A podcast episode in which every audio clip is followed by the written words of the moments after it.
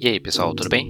Eu sou o João Mundruca, a gente está começando mais um episódio do Player.talk, episódio número 52, nosso último episódio.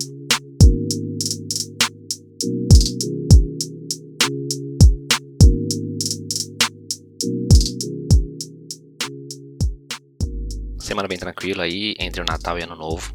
Poucas coisas aconteceram, mas eu gostaria de comentar dois boatozinhos que surgiram essa semana a gente teve aí boatos sobre o Gran Turismo 7, que está previsto para sair em março do ano que vem, PlayStation 4 e para PlayStation 5. O material promocional de uma loja varejista lá do Japão acabou caindo na internet e pelo que consta, a gente vai ter no jogo aí mais de 300 carros de aproximadamente 60 fabricantes diferentes, com modelos ali desde os anos 80 e 90 também. Segundo o folheto, serão mais de 90 pistas dentro do jogo, entre circuitos reais e fictícios, né? O jogo já tem algumas informações divulgadas aí, mas de novidade que apareceu nesse folheto seriam essas informações.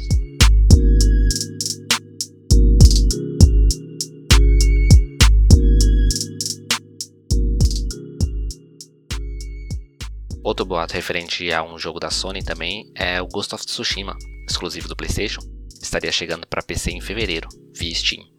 A gente já teve boatos que o jogo sairia para PC, vazou junto com uma série de outros jogos que estavam listados nos códigos do Nvidia GeForce Now. E agora uma loja que vende chaves de jogos estaria já com chave disponível do Ghost of Tsushima para Steam para ser habilitado em fevereiro. Difícil dar muito crédito para essa informação, afinal Horizon Forbidden West sai em fevereiro também. Elder Ring também é um lançamento de fevereiro. God of War para PC está disponível já algumas semanas antes, se não me engano 14 ou 15 de, fevereiro, de janeiro. Então é difícil acreditar que a Sony estaria publicando tanta coisa junta e acabar dividindo os compradores.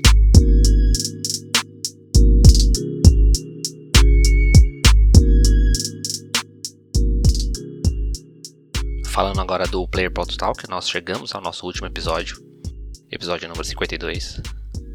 Comecei esse projeto no ano passado, em meio à pandemia, e a proposta era fazer um episódio por semana para comentar as notícias da semana, e a minha meta era não falhar uma semana sequer, e aqui estamos. 52 semanas depois, objetivo concluído.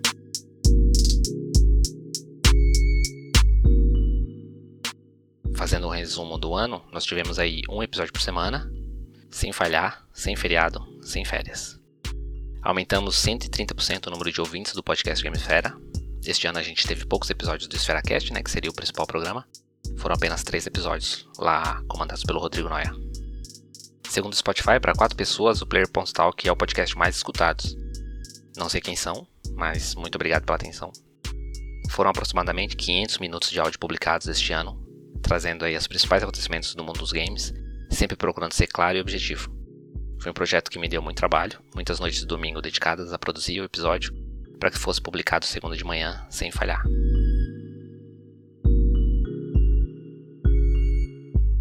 Queria agradecer aqui o Joe Beats, que me permitiu usar sua música como trilha do podcast. Para quem curtiu, é só pesquisar no Spotify, vou deixar o link aqui embaixo.